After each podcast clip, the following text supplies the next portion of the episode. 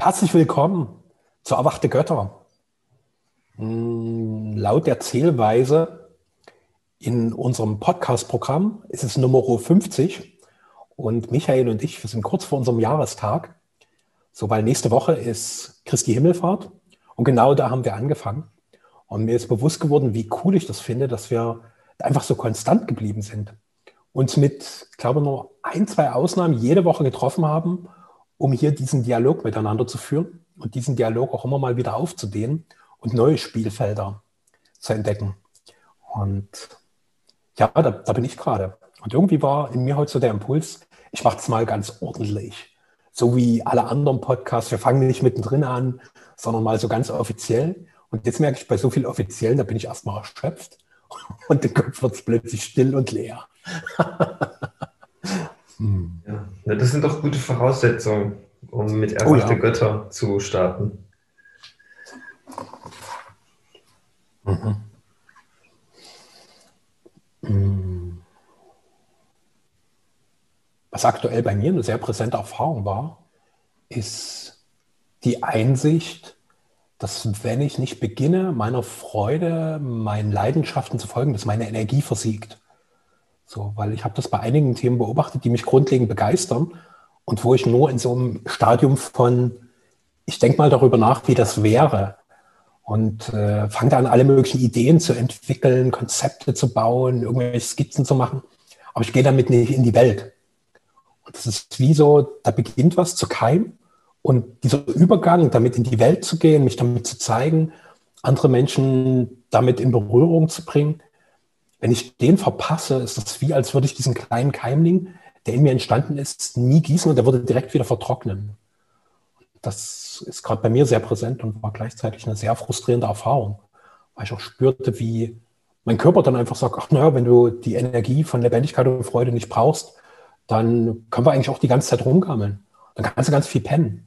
Dann kannst du den ganzen Tag so vor dich hin daddeln, so rumgammeln und dich dann immer wieder fragen, warum du irgendwie nichts auf die Kette bekommst, warum du so ein Schwachmat bist.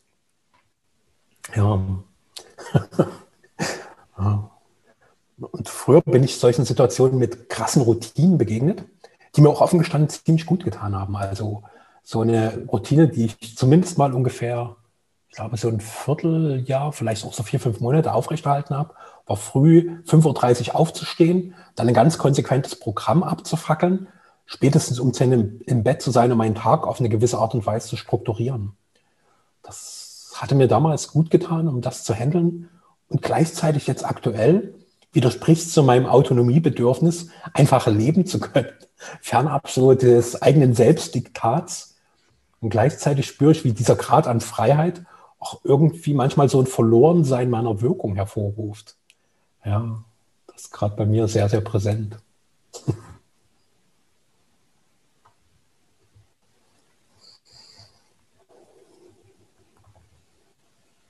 Dann, was ist, wenn du diese, diese alte Routine mal wieder aufgreifst und vielleicht lässt sich das ja gut kombinieren, dieses Rumdatteln in der Ordnung.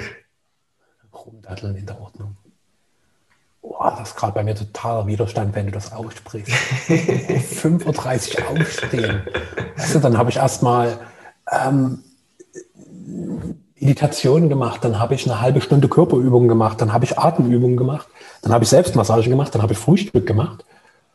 Und was bis um acht gegessen sein musste, dann das nächste um zwölf Mittagessen machen und dann wie 18 Uhr Mittag, äh, Abendessen machen. Oh, das klingt boah. alles ganz schön mühsam. Ja, voll der Widerstand. Das damals hat es mir gut getan, aber jetzt gerade, boah, boah, fuck. Ich habe mich von, von, von, von solchen disziplinierenden Routinen weitestgehend gelöst. Ein paar sind noch übrig geblieben, aber einfach, weil sie mir so viel Freude machen. Und ich versuche halt, äh, alles permanent zu beseelen. Jede noch so profane Handlung und sei es äh, auf dem Sofa rumdaddeln den ganzen Tag wird ins Heilige erhoben, indem, indem ich mir dieser, dieser Seelenhandlung, die anscheinend gerade ansteht, vollends bewusst bin und sie dann mhm. demnach zelebriere. Ja, also da, mhm. wer ist diese wertende Instanz, die sagt, nee, das hat nichts mit Seele, Leben zu tun, wenn man den ganzen Nachmittag nur auf der Couch sitzt? Mhm. Mhm. Also diese, diese Instanz, die möchte ich mal ganz gesund in Frage stellen. Mhm. Witzigerweise bin ich schon sehr geübt in Rumdatteln, Rumschmanden und wie man dazu noch sagen möchte. und äh, beobachtet, dass mir, dass das ein ganz großes, wichtiges Bedürfnis ist, woraus die eigentlichen Ideen auch aufkeimen. Ja, also ich brauche Zeiten, wo ich einfach nichts tue ja, wo keine Handlung im Außen abzulesen ist und wo zumindest keine sinnvolle. Und ja, wo ich so diesem, was dann noch ist, einfach Raum gebe und das, was da noch ist, spüre und lebe damit.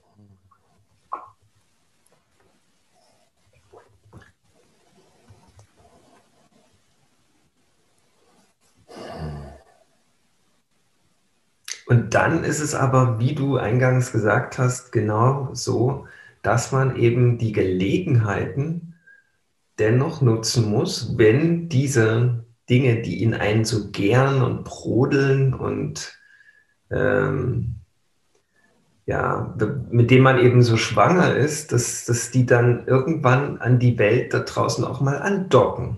Und da gibt es Gelegenheiten vom Leben. Und wenn man die nicht nutzt, dann hat alles gar keinen Sinn. Ja, dann hat das monatelang auf der Couch sitzen. das wird dann irgendwie ein bisschen wertlos. Also, ja, es ist wie so ein Schwangersein und dann aber auch das Baby auch in die Welt bringen und dann auch mit den Widerständen sein. Das gehört alles so zusammen. Und es gibt Phasen des Nichtstuns, es gibt Phasen des, des Tuns.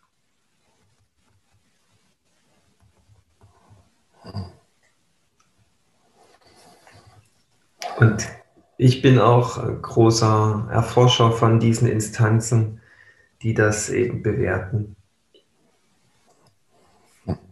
Und früher, früher, wenn mir da die Nachbarn gesagt haben, na ihr, ihr macht ja den ganzen Tag nichts, hat mich das hart getroffen.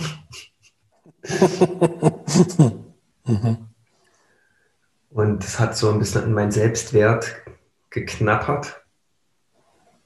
Und irgendwann habe ich mich aber mal hingesetzt und mal meine Bilanzen so durchgesehen. Und da habe ich festgestellt, dass ich viel mehr Geld verdiene als all diese mosernden Nachbarn.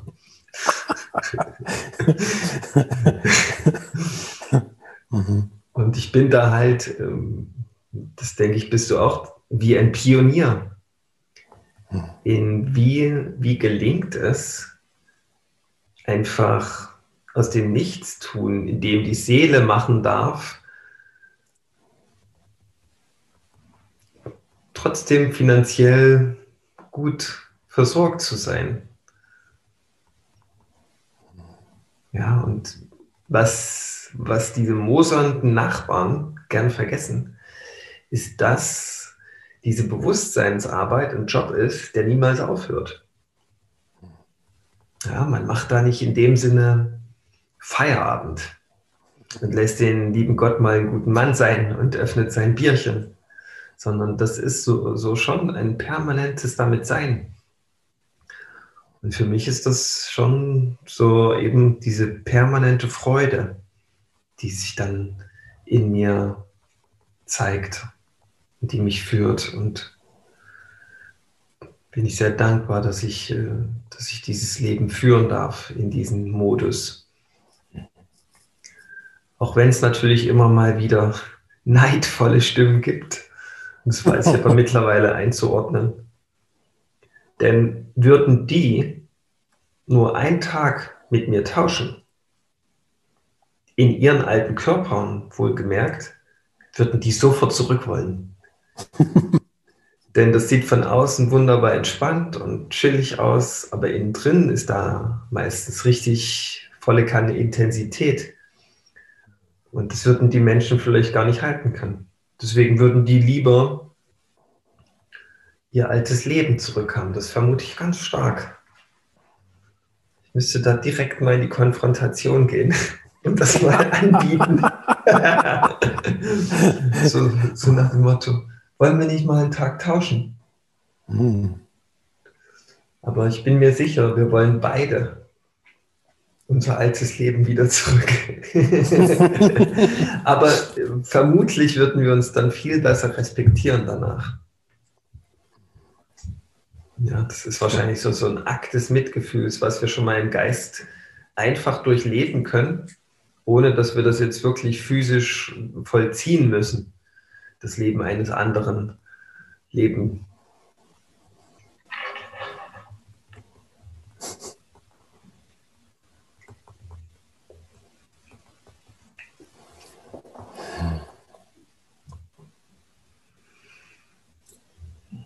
Also was mir da auffiel bei dem, was du geschildert hast, so der Einfluss des Vergleichs, so dass, dass wir immer Dinge nebeneinander stellen. Und in diesem Nebeneinanderstellen immer noch so die Idee haben, das muss wie gegeneinander aufgewogen werden. Das eine wiegt schwerer als das andere.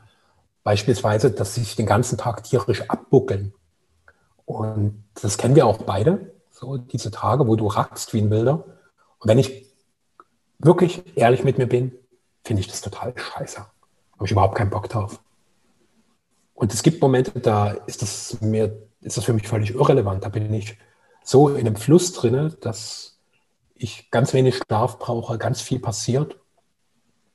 Und das sind aber Dinge, die, die aus einer inneren Quelle gespeist werden.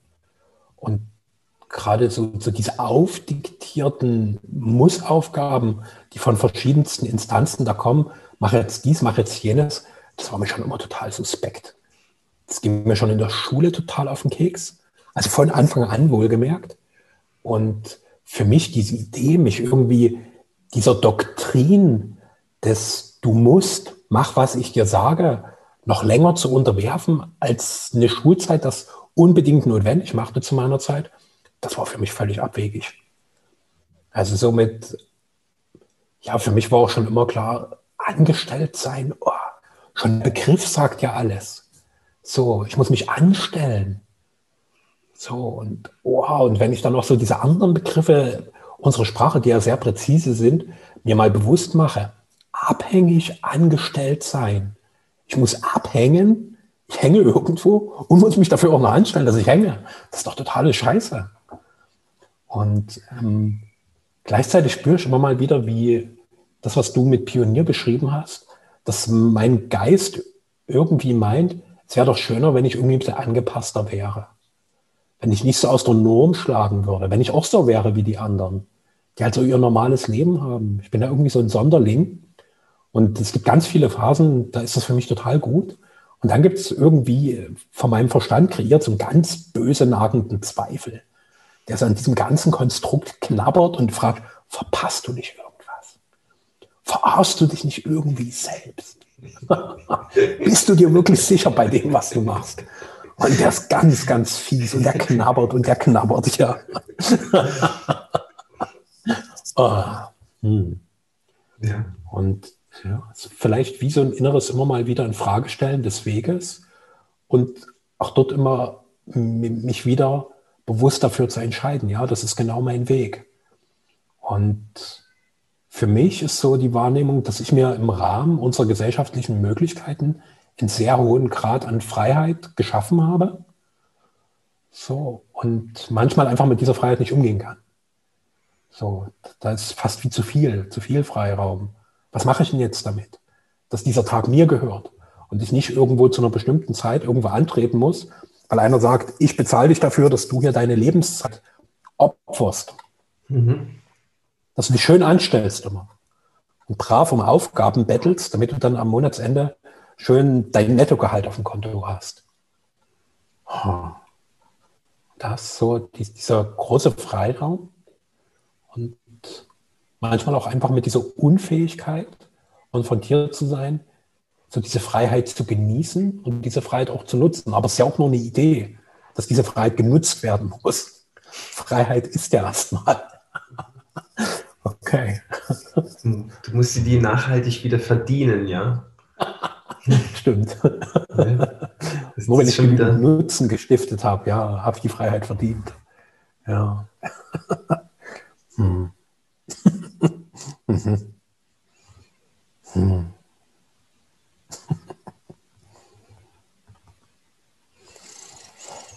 Hm.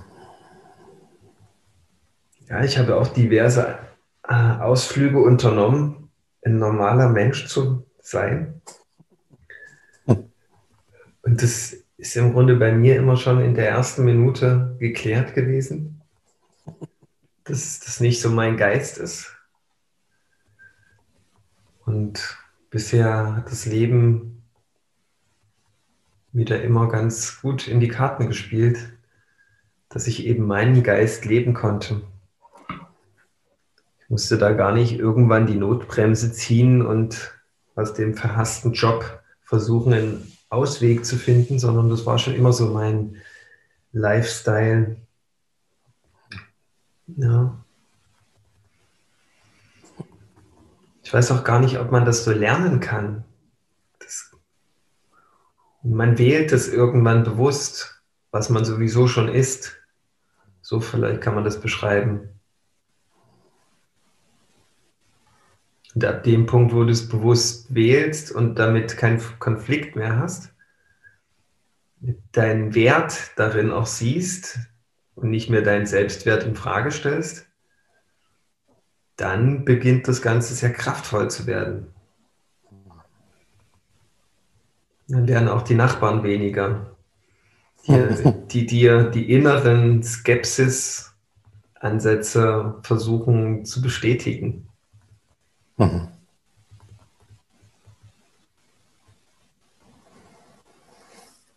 Aber natürlich warte ich auch so ein bisschen noch auf den Moment, wo jemand fragt, hey, wie machst du das eigentlich? Das, das ist noch so eine Frage, da denke ich mir, Mensch, die wäre angemessen. In aller Demut und Unbescheidenheit, weil ich mich natürlich frage, warum nicht alle Menschen so leben. Einfach hm. genießen und aus diesem genussvollen Geist heraus, aus diesem liebenden Geist heraus mh, hm, Dinge kreieren, die, weil bei vielen ist es so, viele wollen jetzt ganz schnell ganz viel Geld verdienen. Mhm. Ja. Und durch irgendwelchen Junk. Und die Last, da gibt es mittlerweile Agenturen, die die Produkte für dich entwerfen, in denen du dann reich werden kannst. Ja. Oder ganz viele, ja, ganz viele Strategien, wie du dir irgendeine Branche nimmst und dort das Maximale rausholst. Und all diese Ansätze, die vergessen das Wesentlichste, dass man einen Mehrwert produziert, also der für andere, für die Mitmenschen einen Mehrwert darstellt. Und nur dieser, dieser Mehrwert erzeugt letztendlich die Fülle, die du brauchst, um finanziell ausgesorgt zu haben. Das behaupte ich. Nur dieser Mehrwert dies, dieser Mehrwert, der ergibt sich, und das kann wahrscheinlich auch jeder große Künstler äh, bestätigen, indem man sich traut und beginnt, aus der eigenen Seele zu schürfen. Und das ist gar nicht so einfach, weil man sich dann selbst begegnen muss und in seiner Mitte permanent äh, verweilen. Nicht muss, aber ja, also wenn man das machen will, dann muss man.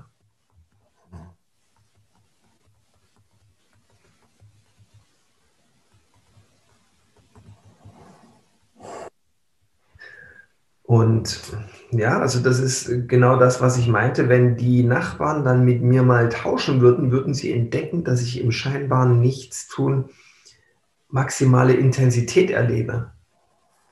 Und die könnten die Nachbarn vielleicht gar nicht halten. Das würde die total überfordern. Und die würden ganz schnell wieder zurück in ihr altes Leben. Und jeder, der Mehrwert erschafft, Klingt so ein bisschen technokratisch, der Begriff, merke ich gerade. Aber jeder vielleicht, der anderen Menschen wirklich berühren möchte, könnte man es vielleicht noch ein bisschen anders ausdrücken, der ist mit seiner inneren Essenz in Kontakt und lässt diese innere Essenz frei tun. Ja, stellt ihr nichts mehr in den Weg. Er hat gelernt, damit frei zu sein. Das ist am Anfang gar nicht so einfach. Aber bei mir war es zumindest so, dass ich anscheinend in, in diesem Leben und in allen Leben davor so einen Überdruss an Normalität erlebt habe, dass das in mir so eine große Sättigung irgendwie ausgelöst hat. So, so ein Überdruss, sagt man, oder? Was, gibt es noch für Wörter? So, ja, so, so, so ein Sattheit, so ein, ja, also so ein Völlegefühl an Normalität. Ja, dass ich gesagt habe, hey, das ist, ist jetzt nicht mehr dran. Es liebe die Natürlichkeit.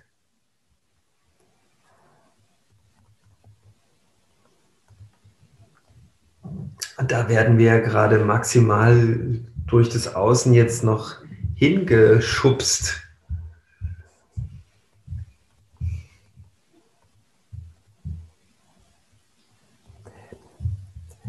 Was ich sehr spannend fand, wo du meintest, dass wenn ich bereit bin, anderen Menschen einen Mehrwert zu geben und das noch korrigiert ist, andere Menschen wirklich zu berühren.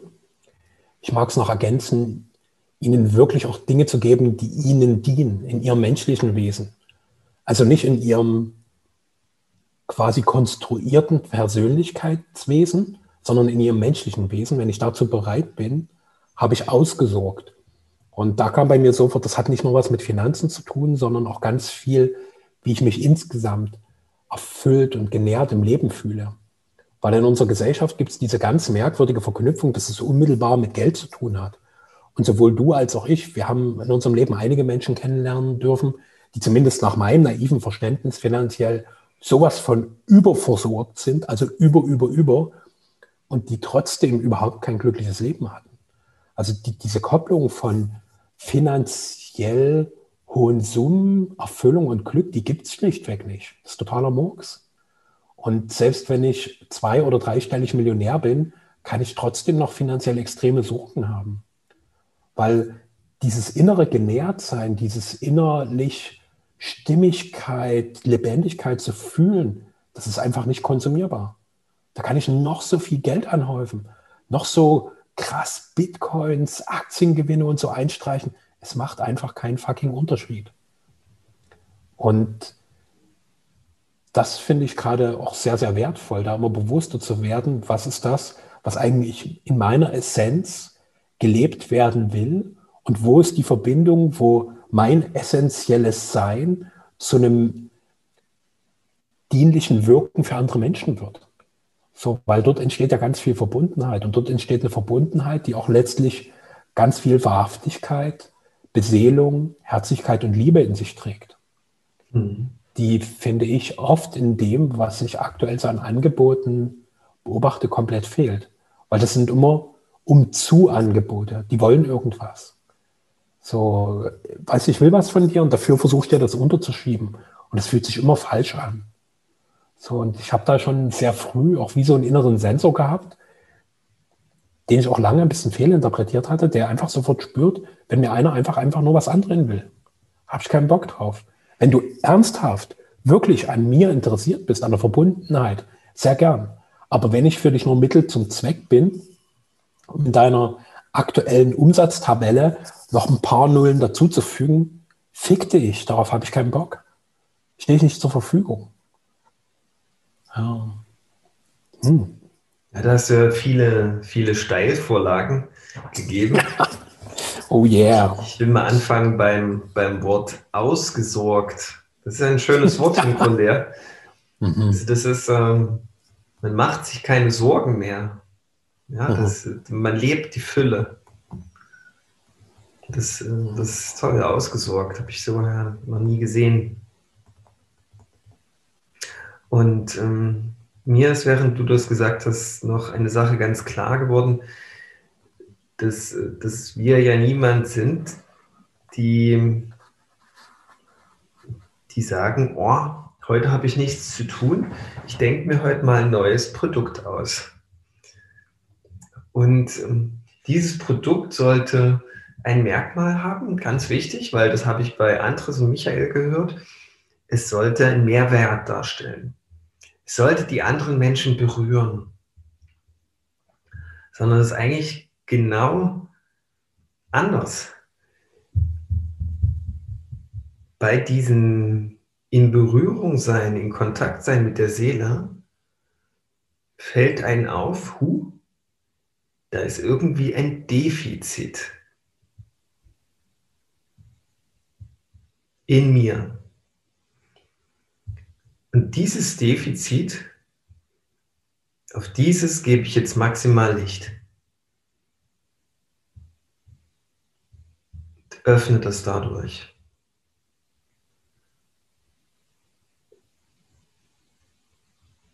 Und genau dieses Licht auf etwas geben, daran lesen die anderen ab, der Typ, der hängt nur rum, der lässt sich nur gehen, der schmandet nur ab, der nimmt wahrscheinlich Drogen, ja, und, und, und. Aber eigentlich ist, ist, ist das genau das, du beleuchtest dieses Defizit und es wird dir gezeigt, warum das Defizit da ist und wie es aufzulösen geht. Und genau indem du das mit deiner Aufmerksamkeit, dieses Licht hältst, kannst du jederzeit abrufen, wie man dieses Defizit löst, weil du es durchlebt hast. Also ist das diese Ressource, wo du sagen kannst, hey, damit kann man andere Menschen tief berühren. Weil auf einmal beginnst du natürlich dann in allen anderen Menschen auch dieses Defizit zu sehen. Dieses scheinbare, selbstgemachte Defizit. Und ähm, findest dann wahrscheinlich Menschen, die sagen, okay, ich will wissen, wie man dieses Defizit auflöst. Und ich habe keine Lust, den ganzen Tag damit zu verbringen, wie man, wie man das herausfindet. Aber das ist halt mein Ding. So, ich forsche da gern und lass mir das zeigen von, von, von meiner Seele. Und dazu braucht es halt diesen, diesen Raum des, der, der äußeren Nichthandlung.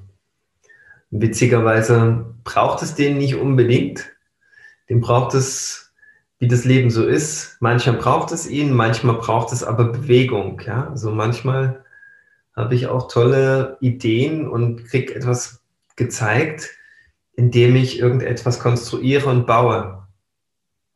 Ja. Da muss jeder schauen, wo ist da der maximale Gusto. Das ist ja unterschiedlich und individuell. Bei was fließt es gut die Kreativität?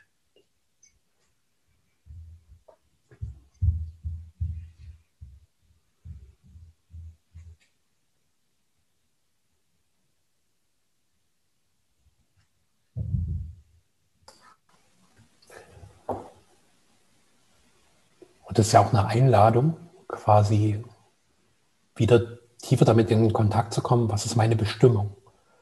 So, und auch da unsere Sprache, die signalisiert, es gibt wie eine Stimme, die auch in gewisser Weise bestimmt, was zu tun ist, die mich leitet und die mir auch ein tieferes Bewusstsein dafür schenkt, was ist meine Aufgabe hier in diesem Leben, was ist meine Berufung. Und auch da ist wieder, dass es eine Stimme, einen Ruf gibt, der mich irgendwohin bewegen will, der mir bestimmte Dinge offenbart, der mir das zeigt. Und das ist ja was, wo wir beide unabhängig und auch gemeinsam immer wieder drauf stoßen. Die Bedeutung dieses Rufs, dieser, dieser inneren Stimme, die zeigt, darum bist du hier. Das ist die Aufgabe in deinem Leben. Nimm den Platz ein, den du in dieser Welt hast. Und das bedeutet auch dann an diesem Platz genau den Ausdruck zu finden, der für mich stimmig ist. Quasi meinen inneren Ruf auch zu einem Ruf zu machen, der andere Menschen ruft, weil sie hören, ah, okay, genau dieser Mensch hat das, was mich voranbringt, was mir dient, was für mich wichtig und wertvoll ist. Und da ist für mich auch diese Verknüpfung zur Natürlichkeit, weil diese innere Natur wird über diese Bestimmung immer ihren Ausdruck finden. Und zumindest meine Vermutung ist, dass ich mir das aussuchen kann. Also ich kann jetzt nicht sagen, ich will zum Beispiel dazu berufen sein, der beste Fußballspieler aller Zeiten zu sein. Leider so, ist sondern, das so, ja.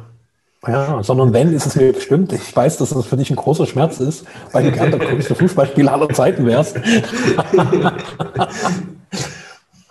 sondern da einfach, da geht es darum zu erkennen, was es ist. Was ist deine Gabe? Was hat dir das Leben gegeben? Was sollst du dem Leben geben? Quasi wieder das, was dir gegeben wurde, wieder reingeben, damit der Kreislauf des Lebens auch tatsächlich entstehen kann. Und ich spüre auch mal wieder, dass gerade die aktuelle Zeit super genial ist, um diesem ganzen Thema näher zu kommen.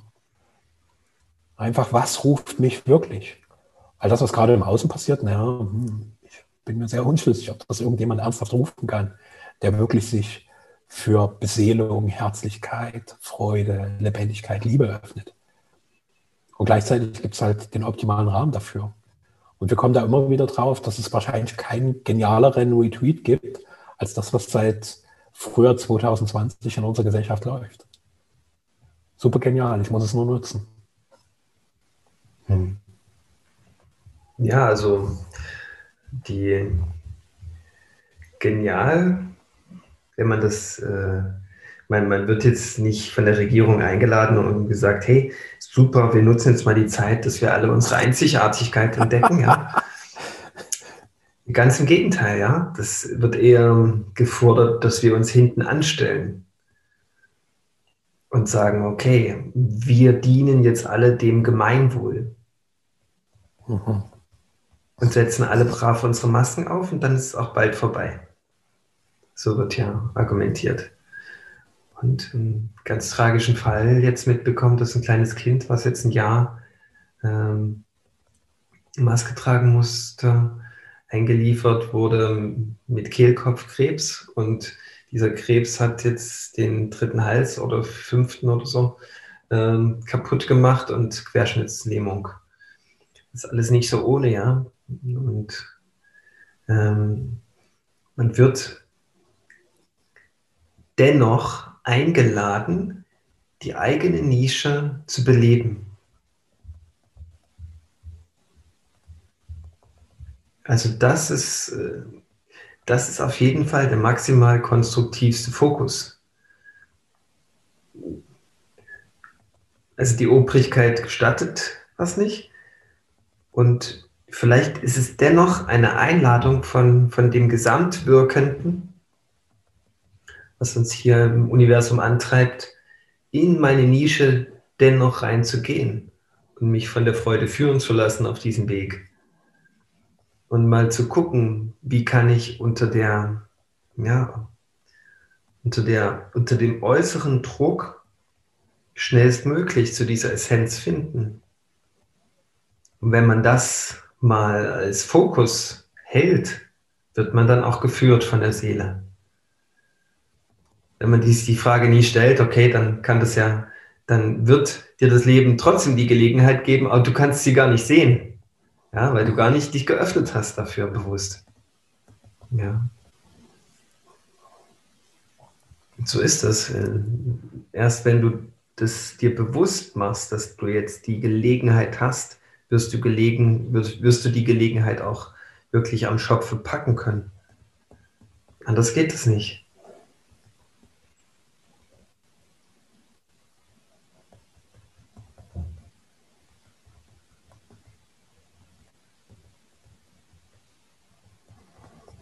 Alles andere wäre Jammern, Selbstmitleid. Kann auch mal sein, aber halt nicht keine Dauerlösung.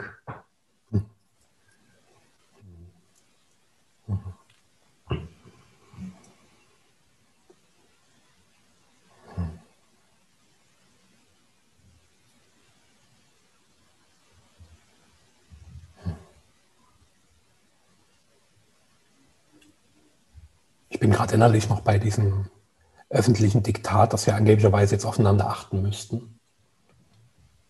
Und auch zu erkennen, wie verlogen das tatsächlich ist, weil es nur eine neue Intensitätsstufe des Pass dich gefälligst an, mach's bloß richtig Spiels ist. Und ähm, gleichzeitig mich immer wieder damit konfrontiert, dass in mir noch Anteile sind, die es auch richtig machen wollen.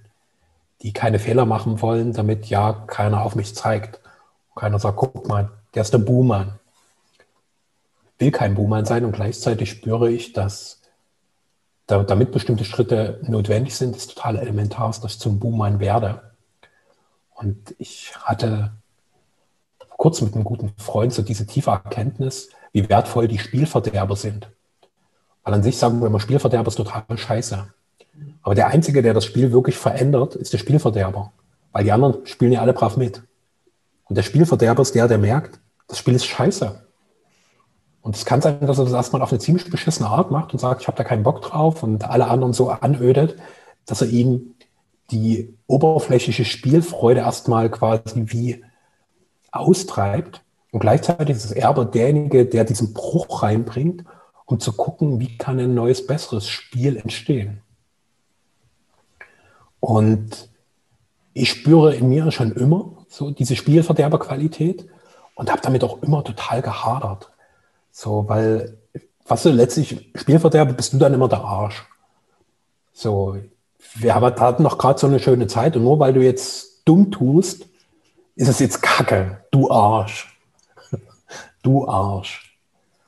Und mir einfach diese Qualität zu gestatten, zu sagen, das ist ein scheiß Spiel, was hier läuft. So, und da auch bereit zu sein, also nicht nur mich rauszunehmen, sondern auch die, den Lauf des Spiels wirklich zu unterbrechen. Das ist schon ziemlich krass.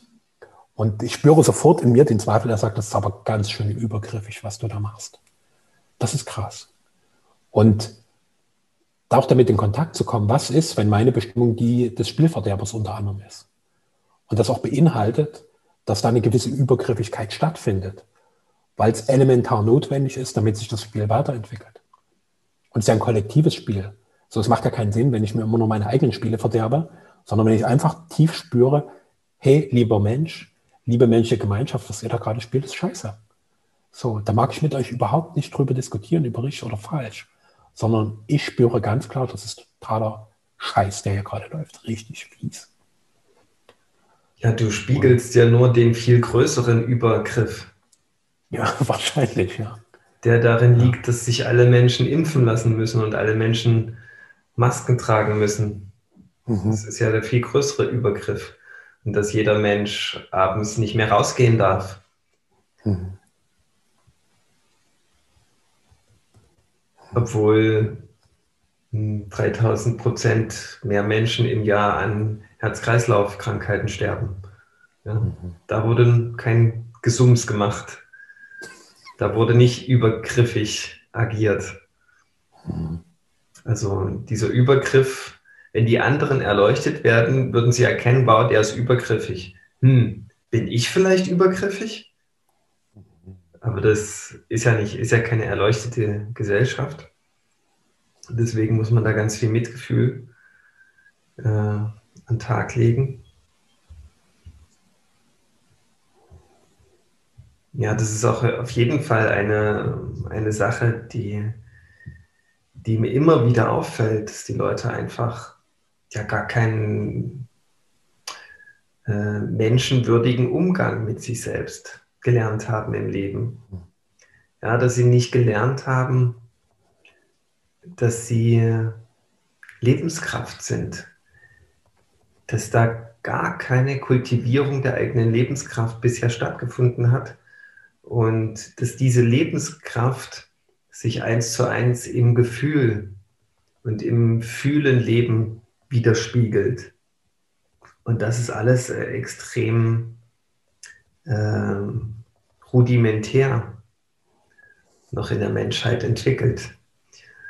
Und so kommt es, dass Angst, dass die Angst der Menschen nicht mehr in einem heilsamen Rahmen transformiert wird in pure Lebendigkeit, sondern ausagiert wird über emotional sein und Recht haben wollen.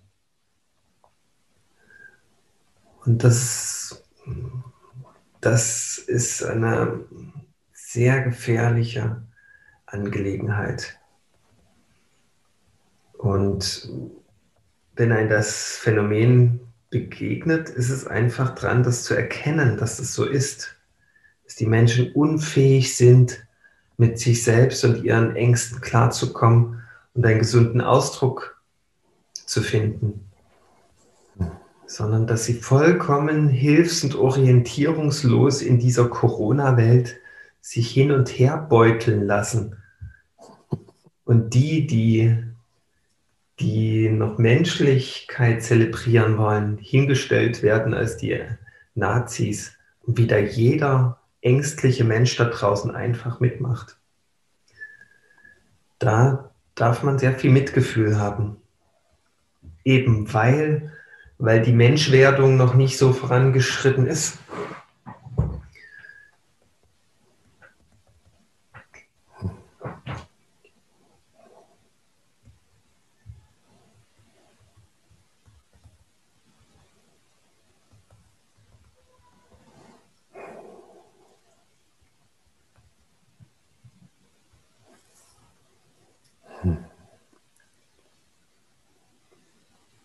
Angst finde ich auch ein faszinierendes Thema, was mir in den letzten Tagen immer mal wieder begegnete, weil ich auch so das Erleben habe, dass in unserer Gesellschaft schon immer subtil eigentlich die Angst regierte und die Angst jetzt im Zuge dieser ganzen sogenannten Pandemie nochmal massiv an Macht gewonnen hat. Ein unfassbarer Diktator. Und gleichzeitig ist Angst ein total geniales Geschenk. Also wenn ich halt mit meiner Angst nicht gut in Kontakt bin, nimmt sie mir Energie, nimmt sie mir Lebensfreude, nimmt sie mir Genuss und bringt mich eigentlich in so einen permanenten Wahn des Bedrohtseins, der mir noch mehr Energie raubt und mich auf ganz vielen Ebenen krank macht. Also ich mag da mal eine sehr steile These noch direkt in den Raum geben. Interessant wäre, wenn sich das rausfinden ließe, wie viele Menschen in unserer Gesellschaft tatsächlich in der Tiefe durch Angst erkrankten. So, was das für ein Treiber ist. Und gleichzeitig finde ich, ist Angst ein ganz, ganz wertvoller Hinweisgeber. Weil auch dort unsere Sprache, das heißt ja immer Angst vor. Und da interessant zu sehen, was ist denn die Tür, vor der Angst steht, durch die ich noch nicht gehen will, weil die Angst scheinbar als Türsteher so abschreckend und eher so hu gruselig ist.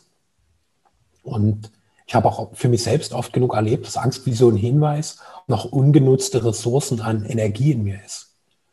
So, wo, wo, wo sie mich wie hinzieht. Und wenn ich bereit bin, diesen Ängsten zu begegnen, dass ich sie tatsächlich auch zu meinem Freund machen kann. So, und auch dieses Bewusstsein für einen gesunden Umgang mit Angst ist ja auch was, wo ich einen ganz großen Mangel in unserer Gesellschaft erlebe. So, wo Menschen total angstgesteuert sind und wenn diese Angststeuerung funktioniert, dann ist es zu einer permanenten inneren Panik dann nur noch ein ganz kurzer Weg. so ein permanentes gestresst und angespannt sein. Und die leben zwar irgendwie noch, aber es ist für mich irgendwie schon so ein Zustand wie kurz vor Zombieland. Der Sprung ist nicht mehr groß. Und vielleicht sind wir da schon, ja? Das kann sein, ja. Ja. Hm. Also klar, also man, viele unserer Freunde, die fragen uns auch, hey, was macht ihr denn immer noch in Deutschland? Da hört man ja nur das pure Grauen, wie da miteinander umgegangen wird. Für die Menschen hier ist es aber normal. Da ist es schon immer so. Die wissen gar nicht, von was die Auswanderer reden.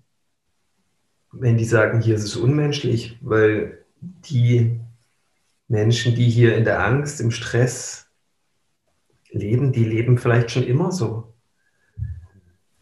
Und die haben da nie irgendwie eine Sehnsucht entwickelt, aus dieser Normalität mal in die Freiheit zu gehen. Deswegen kann man mit diesen Menschen das eigen machen. Die empfinden das gar nicht als Nachteil. Es ist vielleicht sogar so, dass, dass es im Menschen die Möglichkeit gibt, dass das ja als, als Freiheit gesehen wird was hier gerade stattfindet. Denn du hast dann das große Feindbild vom Staate erschaffen und der Staat kreiert auch eine Lösung für dich. Und du glaubst an diesen Staat, dass er für dich sorgt, dass er für dich da ist, dass er nur dein Bestes im Sinne hat Du musst dich nur in dieses wohlige Bett fallen lassen und für alles ist gesorgt. Es sei denn, die Menschen wollen das nicht mehr. Und das ist dann die viel größere Bedrohung. Wenn es dann nämlich Menschen gibt, die Spielverderber sind, die das quasi nicht mehr wollen, dann sind die die großen Gefährder dieses, die, dieses wohligen Bettes. Und die müssen weg. Und das ist dann heutzutage, nennt man das dann Zivilcourage. Dass man diese Menschen, diese Menschen, die ihre Einzigartigkeit leben und ihre Wahrhaftigkeit als ähm, Verschwörungstheoretiker und Faschisten diffamiert. Und diese, mit diesen Begrifflichkeiten will man sich ja nun wirklich nicht identifizieren. Also die maximale Brandmarkung. Und es könnte sein, dass die Menschheit eben die maximale Versklavung möchte. Ja, sie will ein Vormund, sie will nicht selbstbestimmt sein gerade. Es könnte sein, dass das, das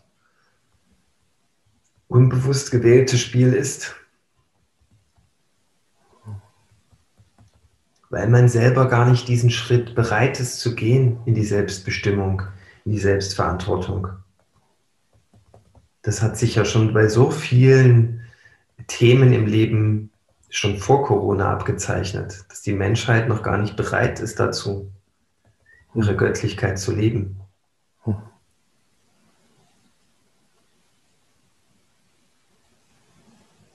Und wenn sie das alle kollektiv wollen, dann, dann, dann bekommen sie etwas, von dem sie noch gar nicht wissen, was das in aller Konsequenz bedeutet. Weil sie immer noch denken, das geht zurück in das Früher.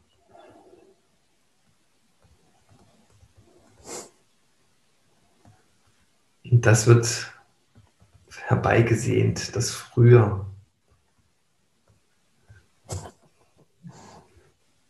damit man das jetzt nicht in der Tiefe fühlen muss, rettet man sich ins Früher, dass das wiederkommt.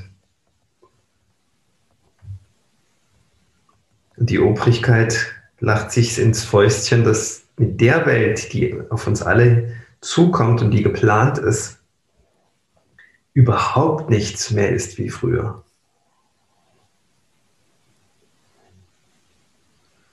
Und dass sie alle benutzt werden, das, das ist sehr schwer einzugestehen. Das kann ich verstehen.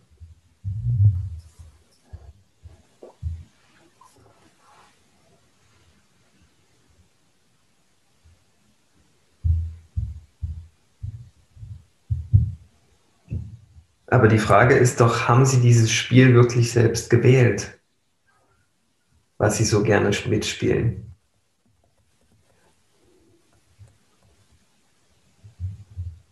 Da sage ich mal, 97 Prozent der Menschen wählen nicht bewusst ihre Spiele. Sie machen das, wo, wo sie maximal angepasst sind, was maximal Erfolg bringt vielleicht.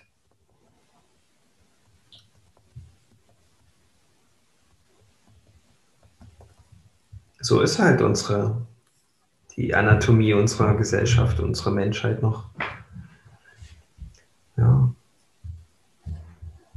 Und vielleicht ist der einzige Weg, in die Natürlichkeit zu kommen, dass alles gegen die Wand fährt, ohne das jetzt manifestieren zu wollen. Aber es ist auf jeden Fall eine Möglichkeit.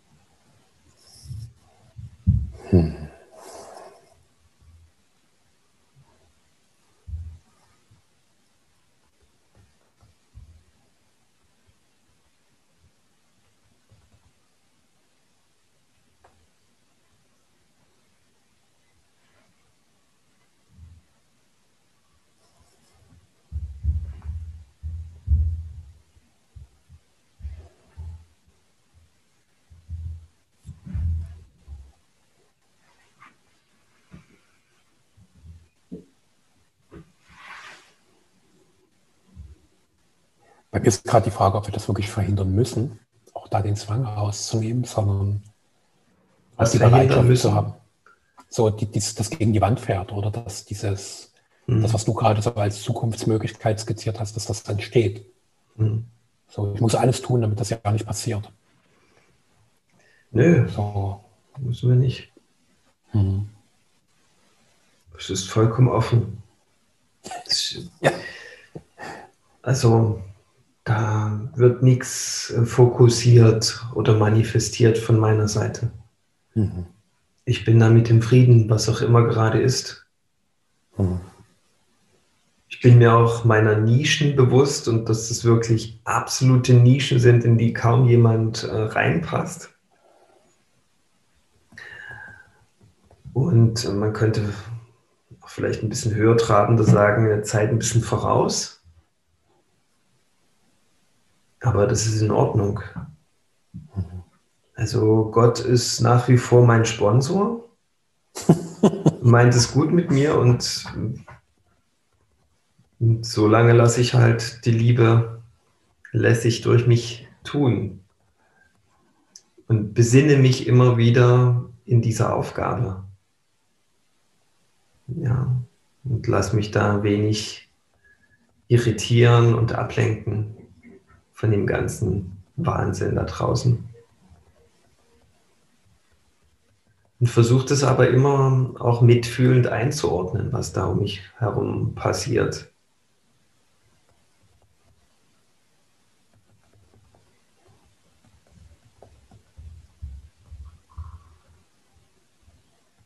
Und spiele auch gern den Spielverderber. Ja, also wenn ich ihn bewusst spiele, gibt es da eben auch wenig dramatische Konsequenzen für mich, weil ich ja nichts mehr von dem anderen will. Mhm. Ich will ja nicht, dass das Spiel äh, aufhört, indem ich das Spiel verderbe. Ich will ja einfach nur, dass der andere sich bewusst, nein, nicht mal das will ich, aber ich berühre den anderen halt damit und gebe dem anderen damit die Gelegenheit, dass er dieses Spiel, was er gerade spielt, wirklich bewusst spielt. Und das macht halt niemand. Da ist vollkommene Unklarheit darüber, warum man was gerade tut. Und man ist äh, geladen mit den Patronen Argumenten der, der Medien. und des Kollektivs. Und das Kollektiv ist aber nicht die Einzigartigkeit.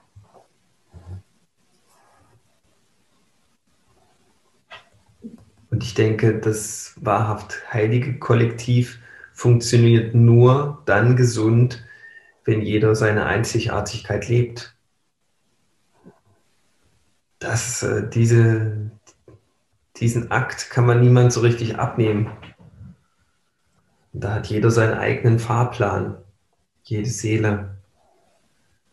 Das ähm, kann man nicht vorwegnehmen, aber man kann mh, hm, an der richtigen Stelle ein wichtiger Spielverderber für einen anderen Menschen sein.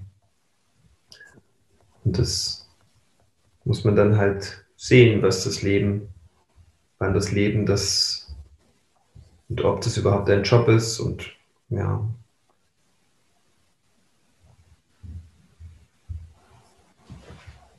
Das ist eine sehr spezifische Frage.